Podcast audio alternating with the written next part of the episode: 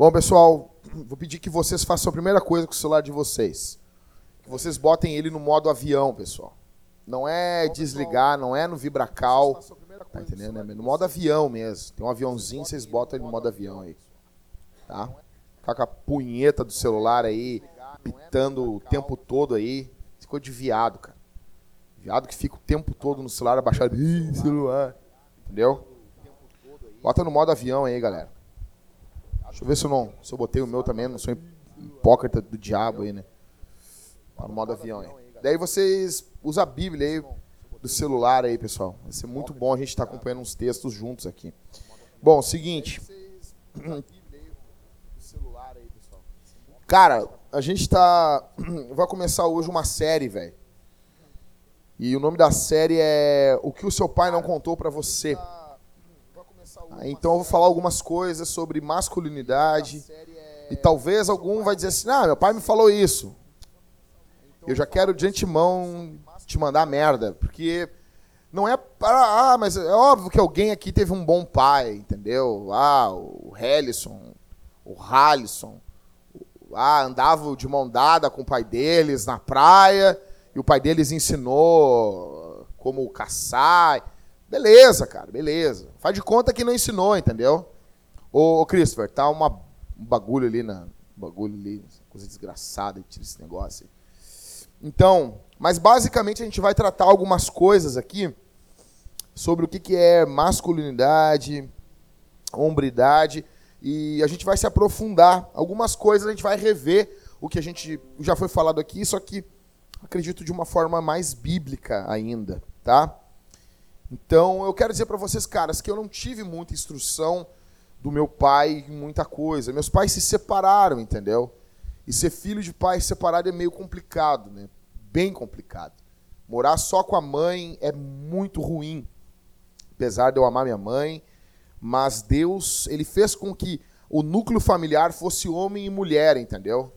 Até porque o, órgão excretor ele não reproduz, né? Então, não sei, né? Não quero ofender ninguém aí também. Daqui a pouco um quer reproduzir com, com órgão excretor aí, né? Mas não, não faz filho. Dois igual não dá, não, não dá filho, tá ligado? Tipo, é, como é que tu sabe disso? Desde o começo, quando tu brinca de Lego. Tem um bagulho que entra, tá ligado? É, é, é assim. É assim. É assim. Bom, então assim, basicamente, eu acredito que a geração dos nossos pais é uma geração de homens um pouco fracos, de homens que viam somente o prazer pessoal como final da vida deles. E eu acredito que alguns homens aqui no nosso meio não tiveram contato com os pais, outros tiveram, mas talvez o teu pai não te ensinou muitas coisas. E eu quero que a gente converse um pouco sobre isso, tá bom? Então, Uh, eu quero me basear como se eu estivesse falando com guris. Então, isso aqui vai servir muito para vocês quando tiverem filhos, tá bom? Então, eu peço que vocês também vão anotando. Se quiser o esboço, eu mando para vocês depois também. E vão, vão enchendo aí, vão, vão anotando, vão pensando nisso. Bom, basicamente, o que eu quero falar hoje para vocês é o que é ser homem. O que, que é ser homem? Já falei isso várias vezes. Ah, porque vai falar de novo. Eu acho que é bem interessante o que vai ser abordado aqui. Então, a primeira coisa, o que é ser homem? Tá? Então, eu quero me basear num livro do Douglas Wilson, Futuros Homens. Eu quero que você leia esse livro. É um livraço. Bom, basicamente, o Douglas Wilson diz na introdução desse livro que um grande problema da masculinidade hoje é a incredulidade versus a fé. Vou explicar para vocês. Vou dar um exemplo. O Cauê chega em casa e tá um, uma cadeira quebrada, cadeira do Cauê quebrada. Ela tá quebrada porque o, o, o Isaac pulou da cama do beliche e quebrou a cadeira. O Douglas Wilson diz que o olhar da incredulidade vai olhar isso e vai dizer que isso é terrível vai ver somente o pecado por trás da destruição do beliche. Porém, a fé vai olhar para essa situação e vai ver que tem algo errado ali. O menino quebrou o móvel de casa. Ninguém nega isso. Mas o pai cristão que tem fé em Deus vai olhar para o menino e vai cumprimentar ele e vai dizer: parabéns, tu é muito corajoso. Só não deve destruir as coisas dentro de casa, mas exigiu muita coragem para uma criança do teu tamanho pular do beliche até a cadeira. E o Douglas Wilson vai trabalhar esse conceito no livro dele. Ele diz, ele conta um caso do Theodore Roosevelt, que foi um, um presidente americano, se não me engano foi o 26º presidente americano. Ele era professor antes de ser presidente, ele dava aula numa escola dominical. E um dia, um menino de mais ou menos uns sete anos chega a Hallison com um olho roxo na escola dominical. E ele pergunta pro guri por que o guri fez aqui, por que, que tá com o olho roxo o guri? E o guri diz, porque tinha um cara mexendo com a minha irmã e eu briguei com ele. Aí no meio da aula, o Roosevelt tirou um dólar e deu pro menino. E o, o Douglas Wilson diz assim: tem que explicar que ele não deve brigar a todo momento. Mas tem que ser ressaltado que a atitude dele em defender a irmã é uma atitude correta. Porque é um olhar com fé. Quando você vê seus filhos, seus, seus filhos, os seus amigos brincando de espada, de arma, você tem que elogiar isso. Criança, guri, tem que brincar com arma. Eu me lembro que era criança, na década de 80, essa bosta de politicamente correto, esse cocô de Paulo Freire, já estava dando os ares na década de 80. E a minha mãe, eu amo minha mãe, mas a minha mãe, ai, não pode dar armas para Jared, não pode dar armas para ele. A minha tia já era vida louca, tá ligado? Minha tia, nunca vou me esquecer, a minha tia me deu uma 765 azul. E, o meu, e, e, a, a, mola daquele bagulho era muito animal. Eu botava um, um negócio com uma ventosa dentro, dava uns tiros na minha prima. Minha prima corria com as Barbie e eu caçando ela. Douglas Wilson vai dizer que nesse contexto o que, que se faz? É corrigido que a criança não deve bater nos primos, mas deve ser elogiado porque ela tem gosto por armas. E tem que ser corrigido essa disfunção que ele não tem que perseguir, ele tem que proteger. Então, gente, o que é ser um homem? A gente está envolto hoje num mar de puto. O Brasil está envolto no mar de puto. Eu falei hoje sobre o problema da igreja brasileira hoje é a falta de homem, cara. Falta de homem. Falta homem na igreja. A igreja está lotada de puto. E quando eu falo puto, eu não estou falando daquele cara que quer dar o cu, que quer dar o buraco, o brioco, como quiser chamar. Não é desse cara que eu estou falando. Eu estou falando desse cara que quer comer todo mundo. Esse cara que faz do pau dele a vida dele. De friccionar a glande dele embaixo do banho. Faz assim a vida dele. Isso, é, isso aí é um puto. Isso é um viado. Porque a masculinidade não é provada se tu peida mais fedorento, se tu gosta mais longe, ou quanto mais de perereca que tu come. Não é desse jeito que a gente vê um homem. Ok, então quem é? Então, para homem é o cara que não come ninguém, então. Também não é isso que eu estou dizendo. Então, homem, então tem que ser um padre. Não, não é isso que eu estou dizendo também. Então, o que, que tu propõe para o jeito que está a masculinidade no mundo hoje? O que, que é proposto para nós? E eu quero dar algumas marcas para vocês que o Douglas Wilson dá nesse livro e eu acho que é muito interessante a gente pensar nisso aqui hoje. A primeira marca do que é ser homem, em primeiro lugar, é que um homem é um senhor. Vou falar de novo. Um homem é um senhor. Abre a Bíblia comigo em Gênesis. Vou sentar um pouco aqui.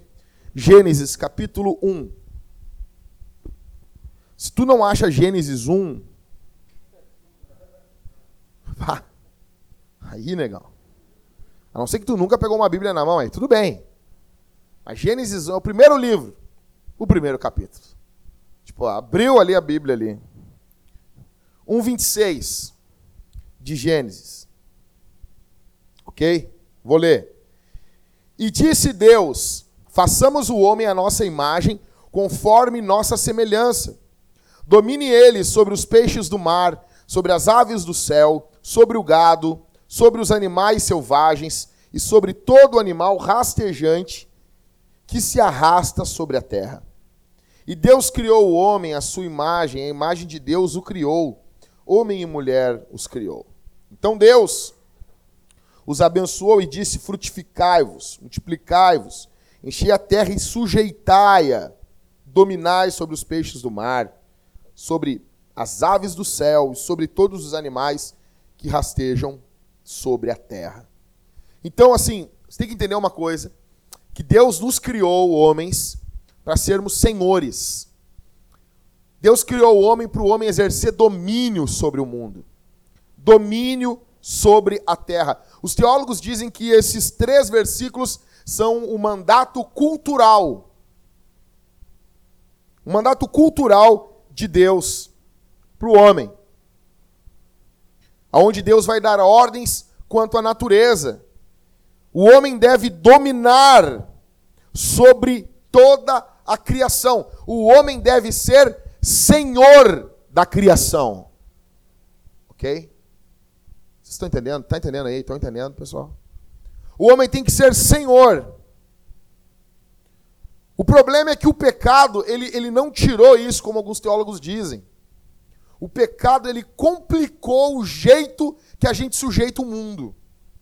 Porque Adão sujeitava o mundo de forma perfeita, até pecar. Só que hoje a gente sujeita de forma errada. Ou a gente destrói as coisas, ou a gente não toca em nada. Vocês viram infestação de, de javali em Santa Catarina, no interior do Rio Grande do Sul aí? E essas bichices de, dos direitos dos animais. Que direito de animal, rapaz? Não estou falando que vai destruir, que vai matar o animal por matar. Isso é errado. Agora tem para consumir, rapaz. E outra, é uma infestação de javali. Javali matam vários uh, agricultores. É liberada a caça, mas é toda uma, uma dificuldade. Tem que consumir o bicho no local. Quem é que vai consumir um javali de meia tonelada no local, rapaz? Por mais que a gente goste de bacon, não tem como, cara. Por quê? Porque tem uma visão distorcida.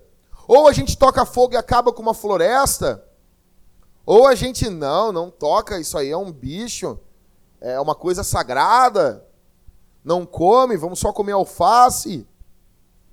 Não. Só que assim, a Bíblia dá as diretrizes de como nós devemos lidar no dia a dia. Você tem que entender que Deus quer que você seja um senhor, que você domine sobre o mundo. É bíblico isso. Verso 28. Dominai sobre os peixes do mar, sobre as aves do céu, sobre todos os animais que rastejam sobre a terra. A grande comissão, ela expande isso também. O homem, com esse texto aqui, gente, o homem, ele precisa, o homem, entender que ele é um desbravador. Ele é alguém que desbrava. Ele é alguém que é visionário. Vou dar um exemplo. Quem é que cria a NASA? Não é um grupo de mulheres.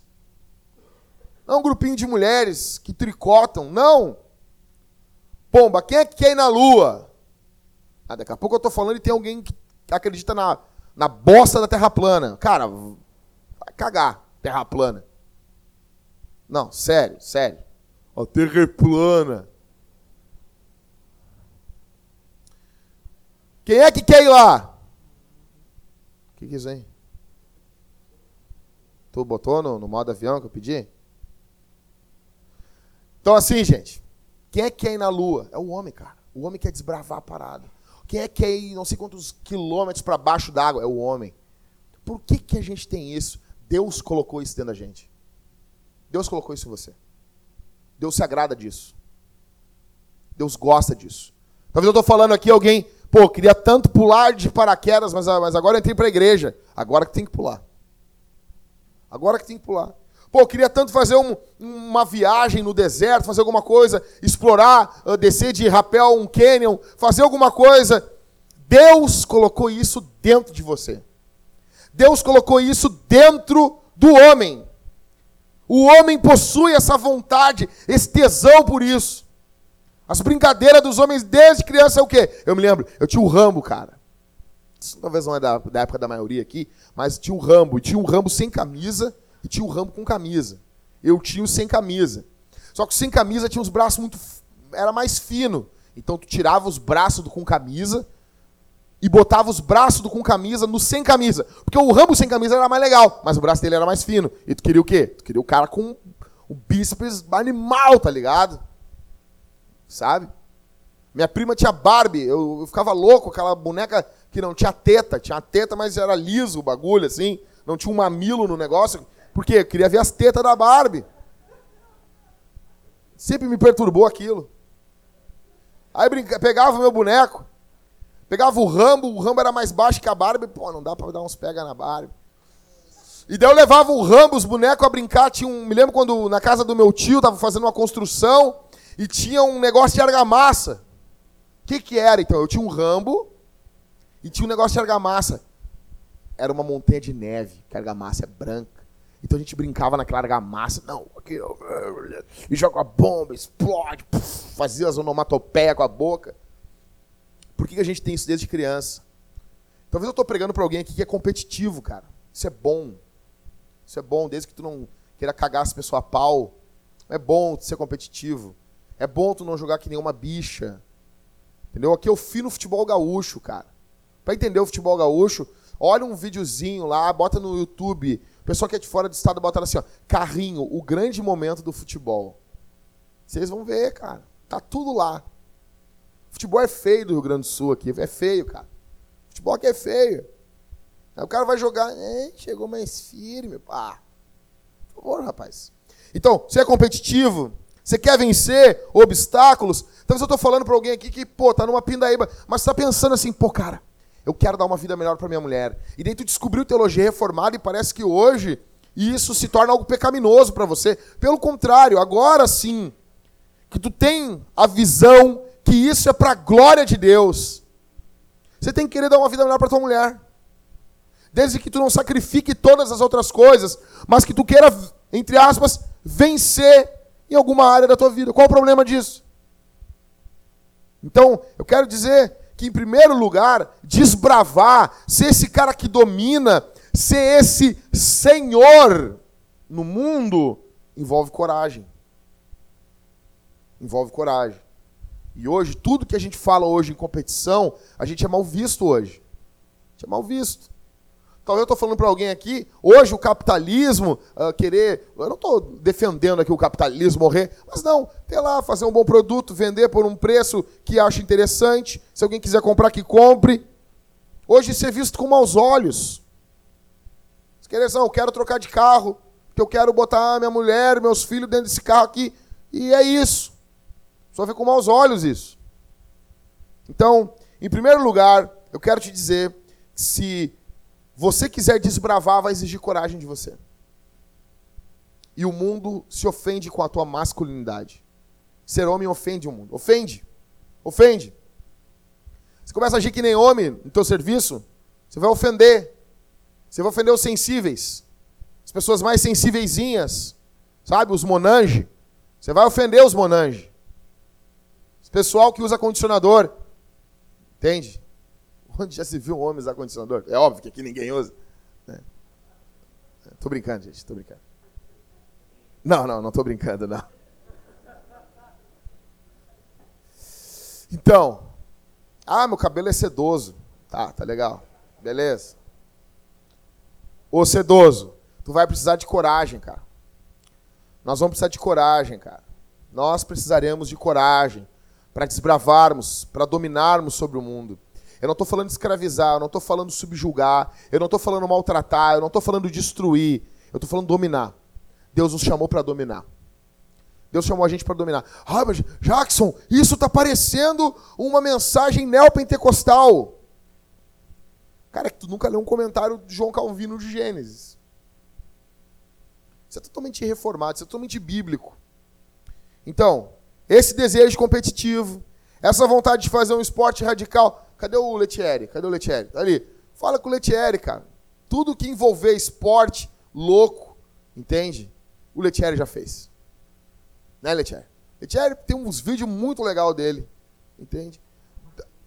Tem uma máquina louca que o cara leva pra praia, liga um, um bore, um negócio e é muito legal. Por quê, cara? É, é, é mais produtivo do que ficar enchendo a pança dentro de casa, velho. Isso não glorifica Deus. Ok? Então, em primeiro lugar, você tem que entender isso. Pode parecer isso nada a ver, é tudo a ver. Eu sei o que eu estou fazendo aqui. Fica tranquilo aí.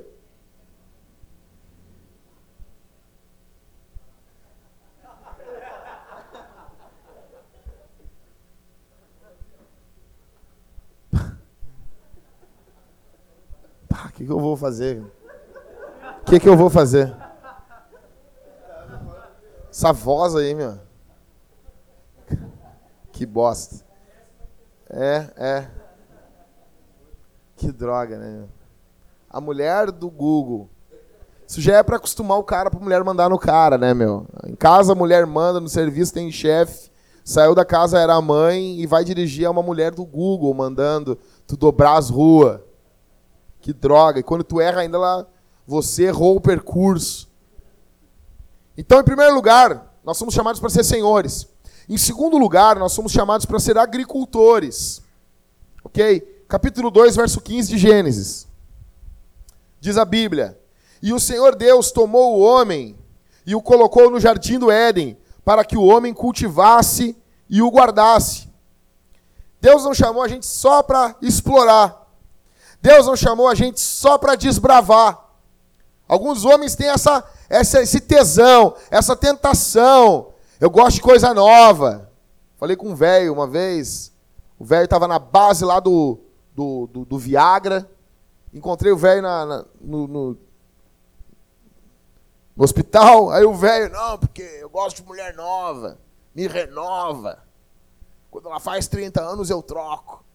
Eu tô na sexta mulher, tu vai ver, quando tu ficar velho, quando a tua mulher passar dos 30, tu troca ela, tu te sente renovado. Que merda, né, meu? Que merda. Que bosta, né? Que merda de homem, né? Só levanta o pau com mulher nova. Porque levantar o pau com mulher nova é fácil, né, cara? É tranquilo, né? Aí tá a mulher lá, subindo as paredes, e o cara perdeu a. Perdeu todo o tesão pela mulher dele. Outras coisas. O cara quer desbravar tudo, e o cara vira um pirata. A música do Roupa Nova lá, né? O coração pirata. O cara quer tomar tudo, o cara quer desbravar tudo. Nós não somos apenas desbravadores, descobridores. Deus não chamou a gente só para dominar. Deus não chamou a gente só para desbravar. Deus chamou Adão para Adão cultivar, para Adão, Adão manter.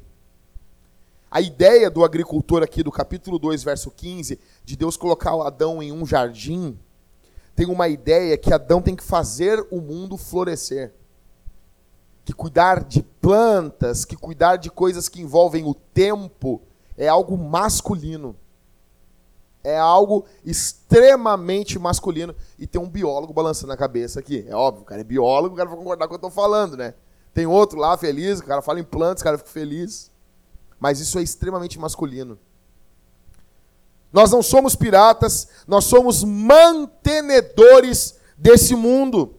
Nós não somos loucos apenas por coisas novas, mas não, Deus nos chama para amarmos conservar as coisas. Nós somos conservadores. Está entendendo?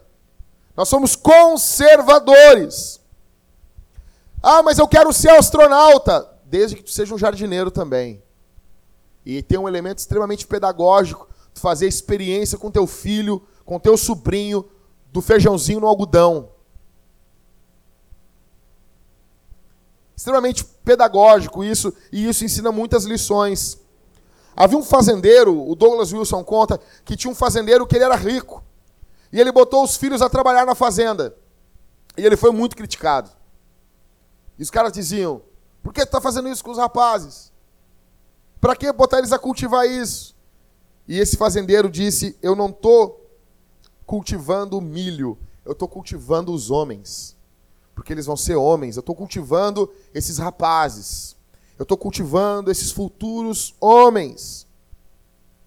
Se para ser um senhor exige coragem, para ser um agricultor exige paciência. Deus exige de você coragem no dia a dia. Mas não só coragem, Deus exige de nós paciência. Deus exige de nós também cuidado e um trabalho duro, um trabalho minucioso. Paciência para esperar, porque uma planta não nasce do dia para a noite. Então, nota bem que Deus está trabalhando para deixar o homem no prumo. Ou nós temos hoje homens que são desbravadores, são corajosos. Se alguém bater aqui na porta, ele é o primeiro a sair, se engafinhar e cagar pau para defender todo mundo aqui essa noite. Mas ele não tem paciência. Ele só tem a brutalidade, mas ele não tem a paciência, a calma, a sabedoria. Ele não tem isso. Ele não é paciente. Mas outros não. Outros a gente tem caras que são extremamente pacientes, calmos. Tem tranquilidade de trabalhar dia após dia em algo simples, sabendo que aquela aquele pequeno trabalho vai cooperar para uma grande obra, porém ele não tem coragem para explorar para aventurar. Nota que Deus está trabalhando os dois extremos dos homens aqui. Em primeiro lugar, ele tem que dominar, ele tem que ser senhor. Mas em segundo, ele tem que ser um agricultor também. Ele tem que ter paciência, ele tem que ter cuidado. E eu pergunto para você aqui, essa, essa noite, você tem, você tem pouca paciência no teu dia a dia? Você é imediatista? Estou falando com alguém imediatista aqui? Você é imediatista? Você valoriza as pequenas coisas ou não? Ou as pequenas coisas não têm valor para você? Os pequenos av avanços têm valor para o teu dia a dia? Você valoriza as coisas simples do dia a dia? Como colocar ali um feijãozinho? Porque imagina a criança ter que esperar. Eu me lembro, cara, era pequeno. A professora botava lá e ficava esperando, tinha que esperar. Negão, tinha que esperar brotar o negócio. Aquilo demora. Demora. A gente vai plantar algo, demora. Quem é que viu o filme lá, o Fé como Batatas? Não, o, não em português é o Fazendeiro de Deus. Porque em português os títulos são mais legal. Você imagina só tu ver um filme. Não, porque tem a galera que fala que os títulos brasileiros são ruins, né? Eu acho muito melhor. Eu acho melhor. Eu acho que é cult falar que é ruim as coisas, entendeu? E eu tenho nojo de gente cult. É, ah, é cult. Ah, eu amo isso aqui. Ah, é merda, cara. Vai cagar. Vai cagar. Quem é que. Eu vou dar um exemplo. Olha o nome do filme: Jogos Mortais. Em inglês é, é sound, é, é, é, serra, se não me engano. É isso. Serra. Imagina nós aqui até, até o Serra, o José Serra na capa, assim. Serra. Olha que nome ridículo. Serra. Olha em português, Jogos Mortais. Então, assim, quem é que viu aqui o, o Fazendeiro de Deus? Em inglês, né? Fé como batatas. Os americanos são estranhos, né? Fé como batatas. Eu sei que tem aquela ideia de estar escondido, tudo. Quem viu aqui o Fazendeiro de Deus? Quem viu aqui? Vocês viram lá? Então a paciência do cara plantar um negócio e esperar brotar, esperar crescer. Deus chama a gente para ser agricultores também. E a agricultura ela tem tudo a ver com a questão da cultura. Nós somos mantenedores da cultura. Olha só isso aqui que legal. A palavra cultivar é a mesma raiz da palavra cultura. Nós somos geradores de cultura. Deus chama homens para que eles sejam esses mantenedores da cultura. Então, em primeiro lugar, nós temos que ser senhores, com base em Gênesis 1, 26 ao 28. Em segundo lugar, nós temos que ser agricultores. Em terceiro lugar, nós devemos ser salvadores. Gênesis 3,15 e Apocalipse 20, verso 2. Presta atenção aqui. Deus colocou dentro do homem, dentro de todos os homens, um desejo de salvar. Você gosta de salvar as coisas, gosta de cuidar, é prazeroso. Só quem aqui já levantou de manhã e foi trabalhar no frio e deixou a mulher dormindo, sabe como é bom isso. Sabe como dá um tesão isso. Tua mulher nem levantar quando tu levantou, e tu sai e deixa tua mulher dormindo. Isso é bom. E isso é antinatural. Isso é antinatural. É antievolutivo. Como diz o Lucas, né, Lucas? Por quê? Porque eu estou cuidando do bem de outro. Deus colocou dentro do homem um desejo de salvar, de cuidar. Jesus é o homem perfeito. Ele tem a imagem de Deus que Adão perdeu. Jesus é a imagem de Deus. Em Gênesis foi prometido que Jesus pisaria a serpente. Gênesis 3,15, no proto-evangelho, no primeiro evangelho, na primeira boa notícia. Em Apocalipse 20, verso 2, a Bíblia diz que no milênio Jesus prenderá o diabo. Jesus é o modelo de homem perfeito. Por isso, que ainda que nós sejamos pecadores, que ainda que você e que eu sejamos falhos, existe dentro da gente um desejo por matar e destruir dragões. Existe dentro do homem uma paixão por histórias de cavaleiros, histórias de heróis. Está dentro da gente isso. Está dentro da gente gostar de ver filmes onde homens destroem bichos, criaturas enormes. Por que, que nós gostamos de, de fantasia, de ficção? Senhor dos Anéis. Por que, cara? Por que, que homens gostam disso? Douglas Wilson vai dizer que assim como Jesus é inimigo do dragão, as crianças, os meninos, os guris, gostam de matar dragões em suas brincadeiras com espadas, porque eles carregam uma fagulha da imagem de Deus. Douglas Wilson conta que ele estava contando para o seu neto a história do São Jorge. E disse que o menino ficou muito feliz. Nós deveríamos voltar a dar brinquedos de espada para as crianças, de revólveres para as crianças. Deveríamos literalmente cagar e andar para uma lei que proíbe eu de dar um revólver para o meu filho, para o meu sobrinho. Porque, e quando as crianças começassem a brincar, nós deveríamos induzir os meninos a querer serem, ser cavaleiros nas suas brincadeiras, ser heróis nas suas brincadeiras. Você e eu, nós não somos pacifistas. Nós não estamos atrás aqui de a vontade de cantar Imagine as armas não são nossas inimigas. O Evangelho não deixa você aviadado. Pelo contrário, o Evangelho faz a gente ser homem de verdade. E nunca existirá paz enquanto a serpente estiver nesse mundo. Se nós queremos ser uma cosmovisão bíblica, nós devemos nos atentar até para as brincadeiras das crianças. Piá bota a roupa do, do, do Spider-Man, do Homem-Aranha, eu digo para ele assim: ah, ainda bem que tu está aqui, Homem-Aranha. Eu me sinto mais seguro contigo aqui.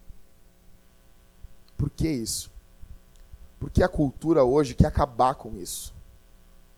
Você vai botar o teu filho num colégio público, a professora vai encher a cabeça dele de um monte de merda para ele botar salto, para ele botar roupa de guria, para ele brincar de boneca, normal, normal escambau, rapaz. Normal escambau. Homem não brinca de boneca. Ah, mas e se a criança é inocente, inocente escambau? Ele está debaixo do pecado e não entende. Eu tenho a Bíblia, eu entendo, eu tiro, arranco a boneca da mão dele e dou um transformer para ele brincar. Brinca com isso aqui, isso aqui é coisa de homem. Deus nos chama para sermos salvadores. E nós devemos ensinar os nossos meninos, os nossos guris, a serem corajosos. E nós, deixa eu dizer uma coisa aqui. Se eu estou pregando, falando para alguém aqui, e você só se preocupa com você, provavelmente quando você era criança você tinha esse ímpeto.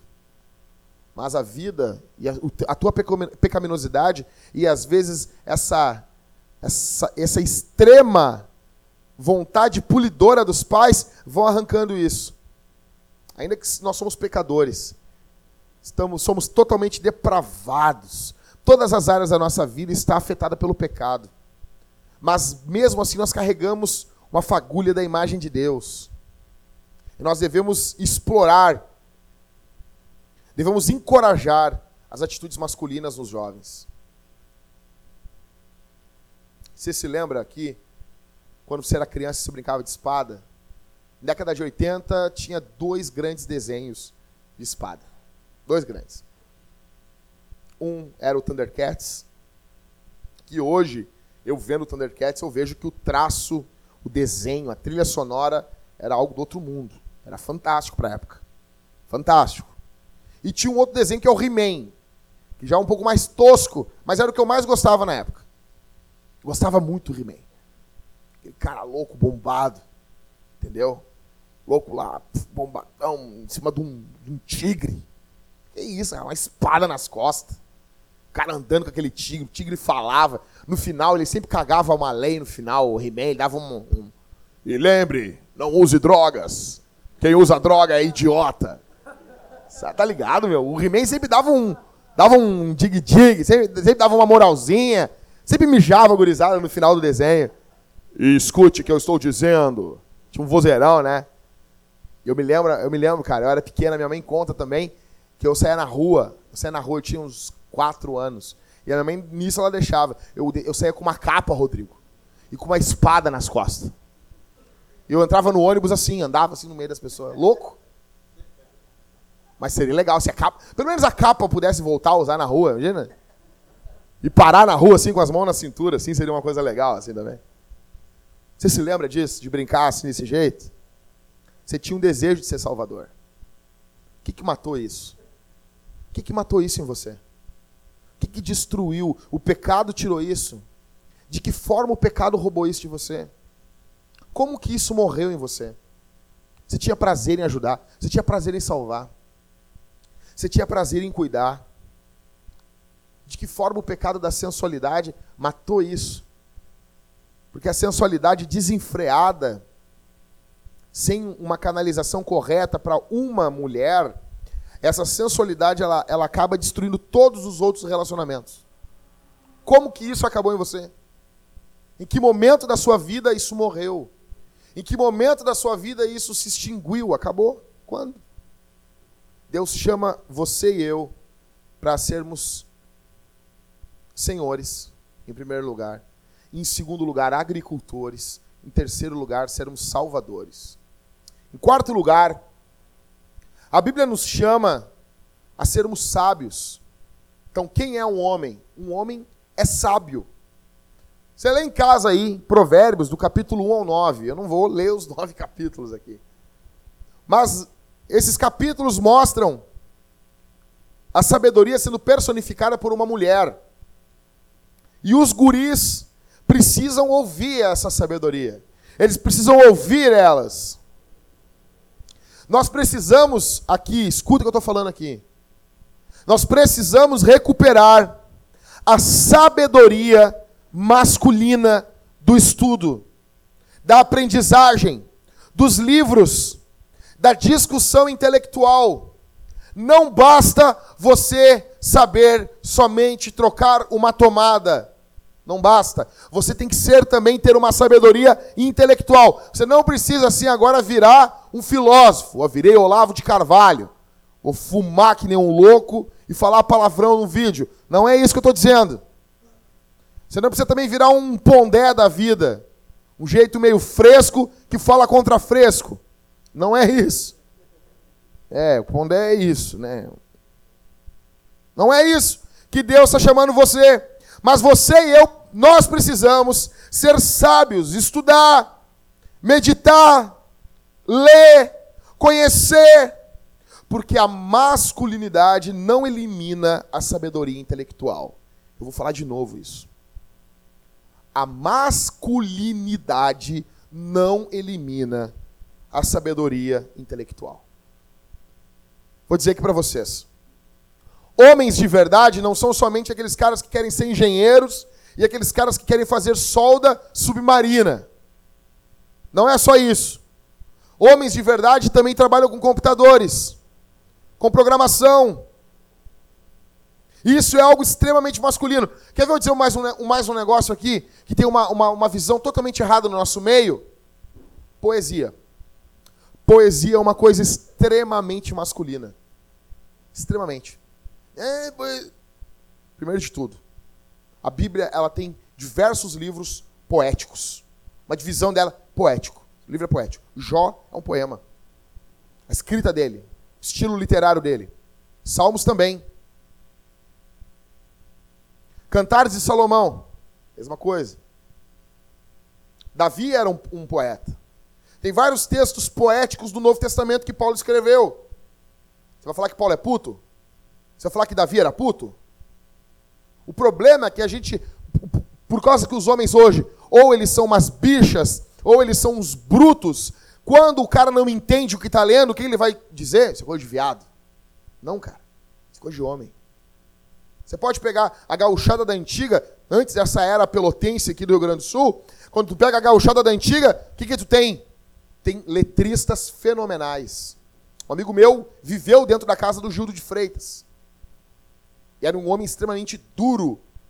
Tanto que ele tinha aquela música, né? Me chamam de grosso, eu não tiro a razão. Eu reconheço a minha grossura. O cara fazia poesia com a grossura dele, cara.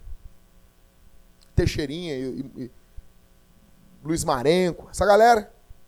O próprio Tarcísio Meira Filho, ele é casado com a filha do, do Antônio Fagundes.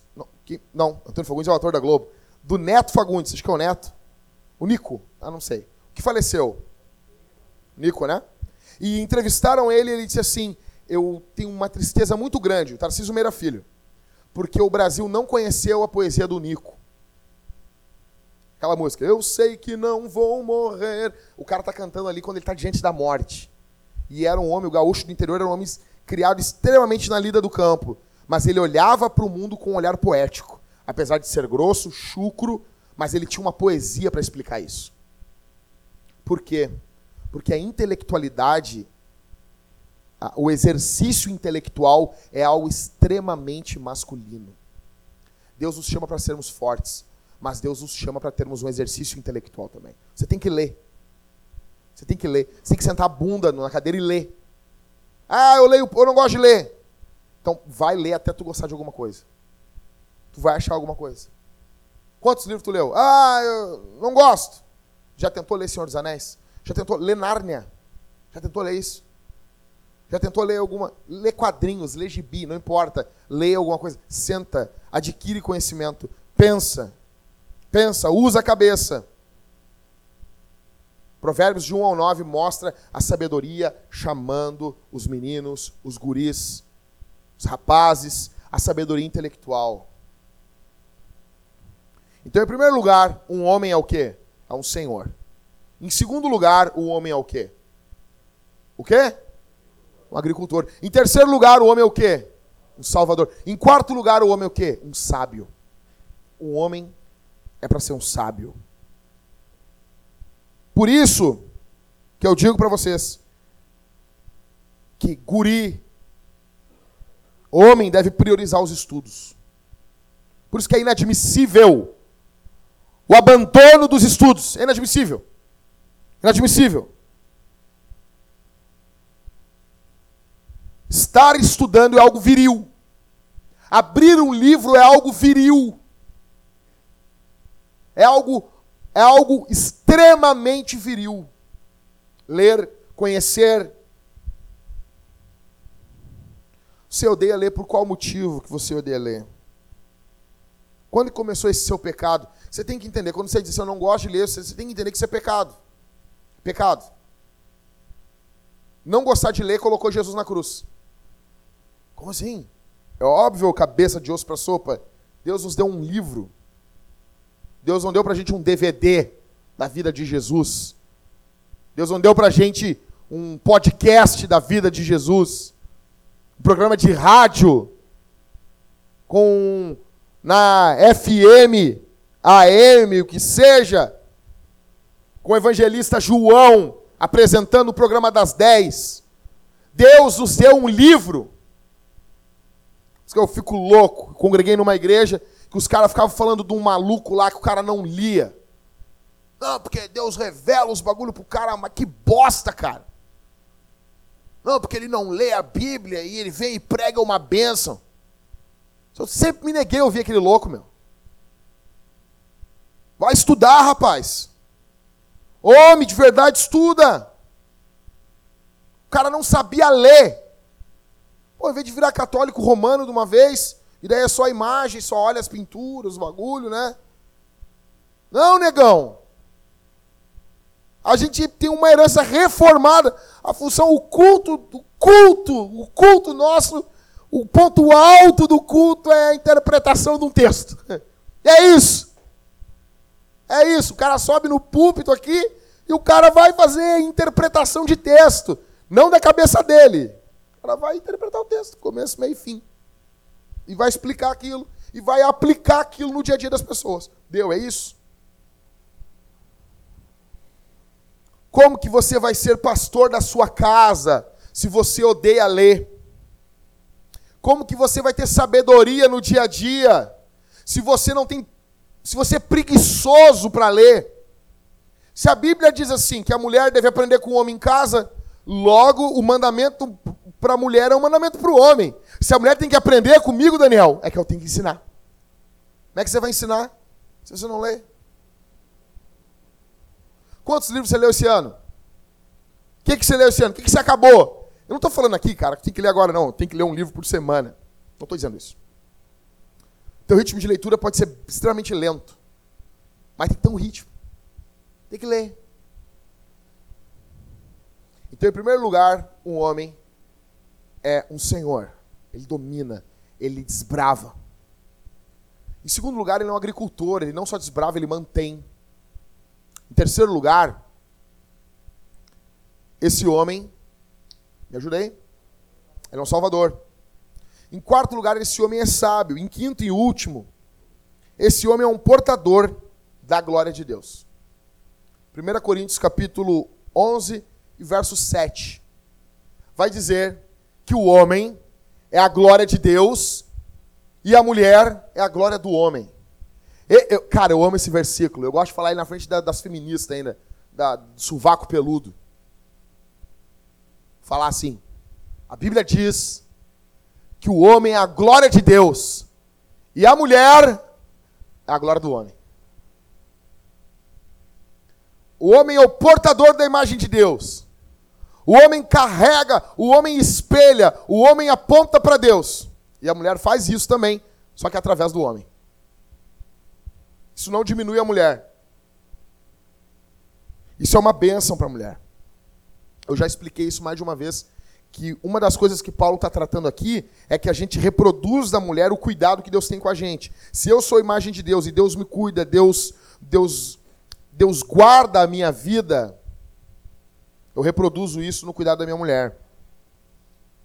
O homem reflete a glória de Deus e a mulher reflete a glória de Deus ao refletir a glória do homem. Ah, mas eu não concordo. O mais legal é que Deus não perguntou para ti quando ele fez o mundo. Não, só um pouquinho. Ô Daniel, senta aqui. Será que isso aqui te ofende? Deus não está nem aí, meu. O legal disso. Eu vou dar um exemplo assim. Cheguei na casa do, do, do Lucas. O Lucas é pai. O Lucas é firmão, tem duas filhas lindas. E Lucas é firmão, cara, é mão de ferro lá. E ele domina e ele caga a lei e deu. Não pergunta o que, que o filho acha. Se é legal. O legal de Deus é isso. É que Deus não, Deus não perguntou para os atores da Globo se eles se ofendem ou não. Vocês entendem? Deus não perguntou para o politicamente correto se o politicamente correto se ofende. É ofensivo, azar. É assim.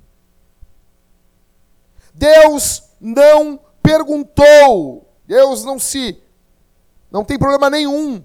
Tem a teologia igualitarista, ou os, os igualitarianos, que eles, cara, eles querem 50% em tudo. Não, o homem é igual à mulher. O homem não é igual à mulher porcaria nenhuma. Basta tu ver os dois pelados. Um tem um pau, umas bolas. Coisa horrível. O nosso órgão genital é pra fora, velho. É uma coisa estranha. É que a gente está acostumado. Por exemplo, eu estou acostumado com as minhas bolas. Mas quando eu paro para pensar nas minhas bolas, eu falo assim, mas é estranho, né, cara? Tipo, isso tá para fora. É estranho esteticamente. É estranho isso. O corpo do homem é estranho. O corpo da mulher já é bonito. O corpo do homem é estranho. É reto, é tudo estranho, é feio, cara. Você nota lá, ó, você não acha bonito a, a garrafa de Coca-Cola? Tem um corpo feminino. Você sabia que foi baseado no corpo da mulher, né? Para chamar atenção. Isso é verdade, é verdade. Então, com essa questão aqui que o homem é portador da glória de Deus, isso quer dizer que nós devemos aprender a crescer em glória, a crescer em importância, em honra. Um homem precisa ter honra. Que ter honra? Ter peso.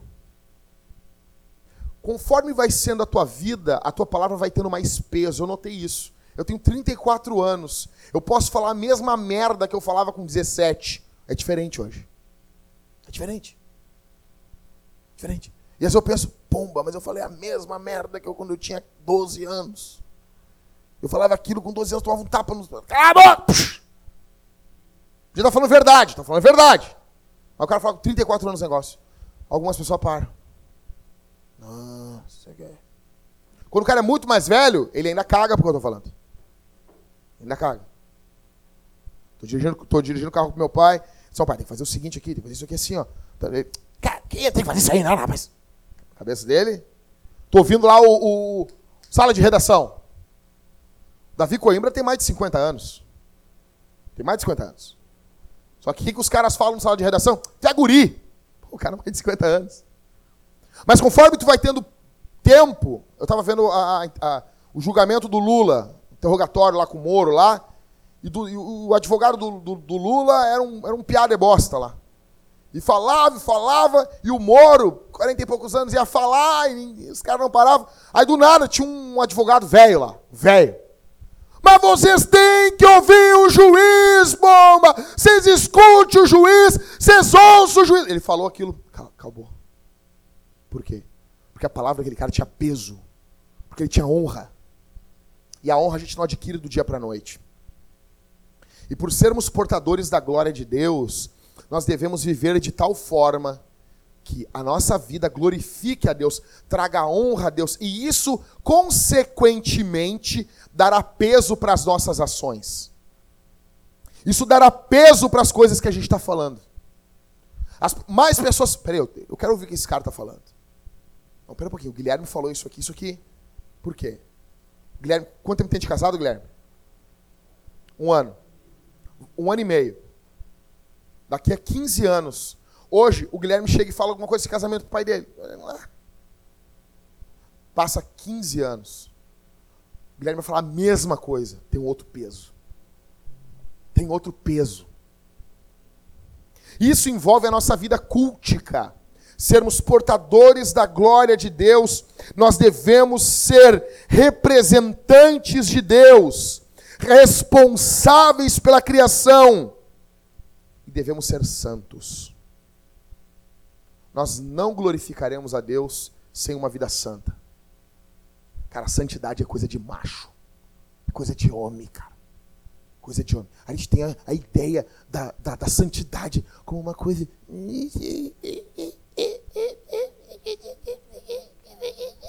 Não, rapaz. Não, não, não, não, não, não. Vou dar um exemplo para vocês. Vou dar um exemplo. Tá lá um Zé Punheta vendo um filme pornô. Ele é um Zé Punheta. Ele é escravo da cabeça do pau dele. A cabeça do pau dele manda nele. Me esfrega aqui. E o cara, oh, vou te esfregar. O Deus dele é a cabeça do pau dele. A cabeça do pau dele manda nele. Me, me dá uma esfregada aqui. Me esfrega. E o cara, bom, eu tenho que te esfregar um pouquinho. Só que ele não sabe que por trás daqueles filmes pornôs, 99%, a grande esmagadora maioria. Ó, oh, cara, o que eu li é que são todas. Atrizes de filme pornô passam por abusos terríveis. A média de vida é de 37 anos. O nível altíssimo de suicídio. Por quê? Pra quê? Cara, a maioria daquelas mulheres não gozou, velho. Elas não gozaram no filme. Elas não estão tendo prazer. Cara, atores e atrizes pornô. Havia uma, uma igreja em São Paulo, eu não me lembro o nome dela, se não era Porn Church. Alguma coisa isso. Era. Oi? Sex Church. Era uma igreja voltada para atores e atrizes pornô. Eles entravam dentro de galerias pornô, pregavam o evangelho.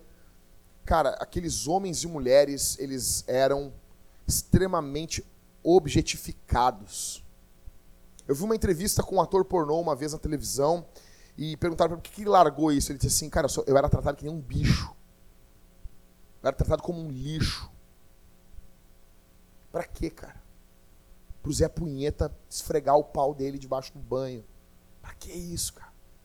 A santidade é algo extremamente masculino. Eu pergunto para você aqui, essa noite, a sua vida inspira santidade na sua mulher?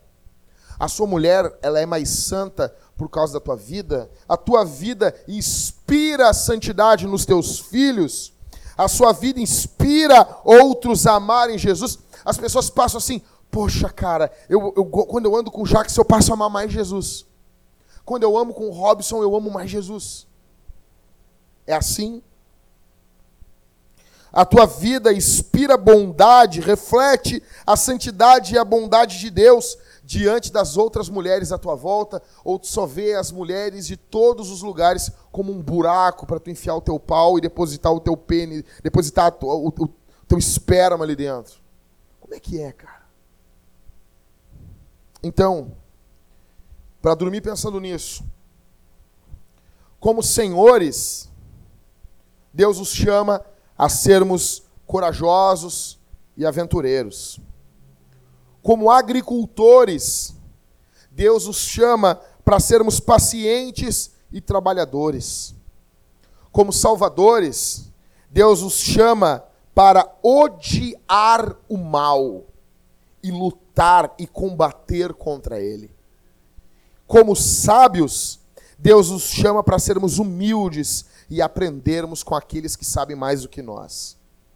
Como portadores da glória de Deus, Deus nos chama em, para estarmos diante de Deus no culto, como disse Paulo, com a cabeça descoberta. Deus nos chama para estarmos diante de Deus, em prol da nossa família, em prol da nossa cidade.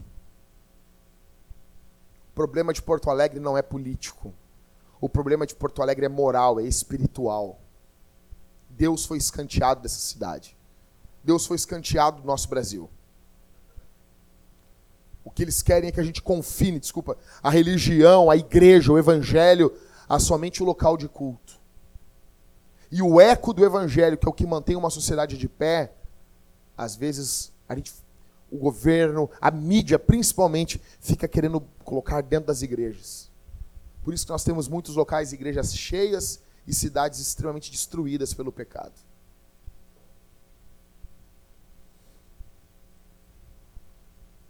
Deus chama você e eu aqui hoje a sermos homens. A sermos homens. Deus os chama a sermos homens de verdade. A grande questão aqui é que você e eu não temos sido homens de verdade. Presta atenção aqui. No que eu falei aqui, algum ponto que eu disse, bah, isso aí, glória a Deus, é bem assim na minha vida. Aí quando entrou outro ponto, tu, ah, isso não é assim. Com outro já é o contrário. Com outro já é do outro jeito. Com outro, somente Jesus foi Senhor, agricultor, sábio. Terceiro é sábio? Não, Salvador Senhor, sábio, em quinto, em, terceiro, em quarto lugar.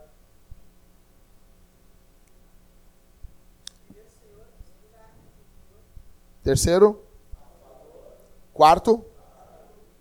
Quarto o quê? Sábio. Em quinto, portador da glória. Somente Jesus. Jesus é o homem perfeito. A grande questão aqui é que existe uma oportunidade hoje para você se arrepender do seu pecado para você se arrepender. E a boa notícia é que Jesus é esse homem perfeito. Jesus é esse homem perfeito. E se você pedir perdão dos seus pecados, recorrer a Deus, Jesus é bondoso.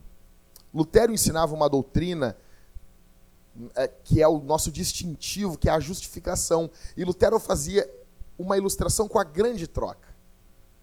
Quando o nosso pecado vai sobre Jesus na cruz. Então você vê Jesus passando tudo que ele passou na cruz, era o que você e eu merecíamos por não sermos homens. Alguns aqui mereciam a cruz porque não, não, não são corajosos. Outros mereciam a cruz porque não são agricultores, não cultivam as coisas desse mundo. Outros não são salvadores. Outros não são sábios e outros não portam a glória de Deus.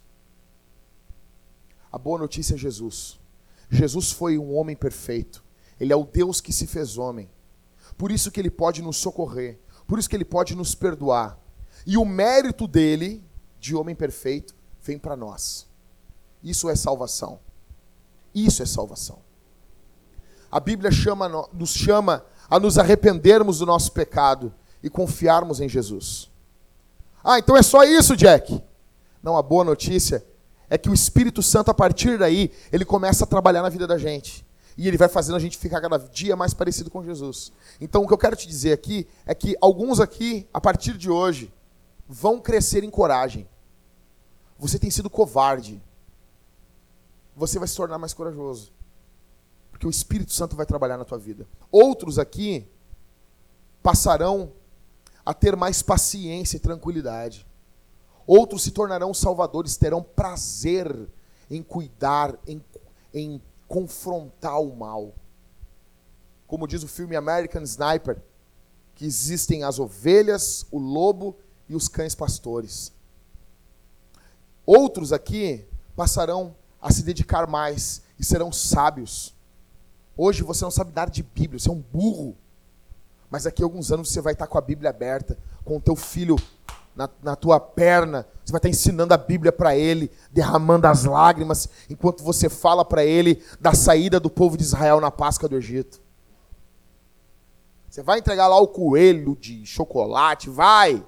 Dá para ele chocolate, coelho, coelho. Não, porque o coelho, que nada, cara. Coelho é uma benção, ainda mais quando é chocolate é, é, é, é ainda é aquele maciço ainda. É bom pra caramba, deixa de ser chato. Mas você vai abrir a Bíblia para o teu filho, você vai contar a Páscoa, você vai contar, você vai, vai pregar no culto familiar, porque Deus vai estar tá despertando hoje você para isso, para você se tornar sábio. E outros aqui vão se tornar, vão ter mais noção de santidade, ter mais noção que são portadores da glória de Deus. E Deus desperta você para isso hoje. Nós precisamos ser homens. Isso aqui, meu velho, provavelmente teu pai não te contou. Provavelmente teu pai não te contou isso aqui. Teu pai não sentou contigo e não disse assim, ó, meu filho, um homem, ele tem que ser um salvador. Um homem tem que ser um senhor. Um homem, ele tem que ser um agricultor, ele tem que ter paciência, meu filho. Teu pai não te disse isso. A maior parte dos que estão aqui não ouviram isso dos seus pais. Então é isso que eu quero compartilhar com vocês. As coisas que o teu pai não te disse. Sabe qual é a boa notícia, gente? É que Deus é nosso pai. E Deus nos ensina mediante a palavra. Deus é o teu pai. Deus é o meu pai sentados mesmos. Peço que você curve a sua fronte. Vamos orar, gente. Pedir que você abraça quem está do teu lado. Abraça aí. Abraça, coloque. Senta aqui, senta aqui, senta desse lado aqui. Abraça ele. Vamos fazer, vamos fazer uma coisa diferente hoje aqui. Você pode orar pelo teu irmão que está aí? Ora por ele. Vamos fazer assim. Cada um vai orar um por um. Ok? Você consegue fazer isso? Fecha os olhos então. Começa a orar, ora aí. Ora por ele. Não ora por você, ora por ele. Ora por ele nesse momento. Isso. Levanta a voz em oração. Isso mesmo. Não espera a manivela aqui, aqui de mim. Quem manivela é o Espírito Santo. É o Espírito Santo que nos manivela a orarmos. Ele que nos impulsiona a orarmos. Pai, estamos aqui, Senhor, como um exército. Estamos aqui como um exército, Senhor, e queremos ser homens. Queremos ser homens em uma sociedade de frouxos Queremos ser homens em uma sociedade de covardes. Queremos ser homens em uma sociedade de homens que fogem. Queremos ser homens em uma sociedade de homens que se ausentam diante dos problemas. Queremos ser homens, Senhor, diante de uma sociedade que vira as costas para o necessitado, que abusa das mulheres, que abusa, Senhor, da, da infantilidade, que não leva em conta as crianças. Queremos ser homens, Senhor, em uma sociedade nojenta, onde faltam homens de verdade. Ó Deus, eu te peço aqui, pelo poder do nome de Jesus Cristo, levanta-nos do poder do teu Espírito e faz de nós mais parecidos com Jesus, Senhor. Dá-nos uma igreja vivada, cheia do teu Espírito Santo, lotadas de homens de verdade, Senhor. Homens que amam a tua glória, homens que amam o Evangelho, homens que são aventureiros, corajosos, mas que também são agricultores e têm paciência. Faz de nós, Senhor, salvadores, mini salvadores, que têm prazer em confrontar o mal. Faz de nós homens sábios, que têm sabedoria e que amam o conhecimento intelectual. E faz de nós, Senhor, portadores da tua glória, portadores da tua presença, portadores do Evangelho, no nome bendito de Jesus. Nós oramos, Senhor, e te agradecemos. Obrigado, Divino Espírito. Faz de nós homens de verdade. E nós tributaremos a Ti o louvor que o Senhor merece. Obrigado por tudo, Senhor. No nome de Jesus oramos.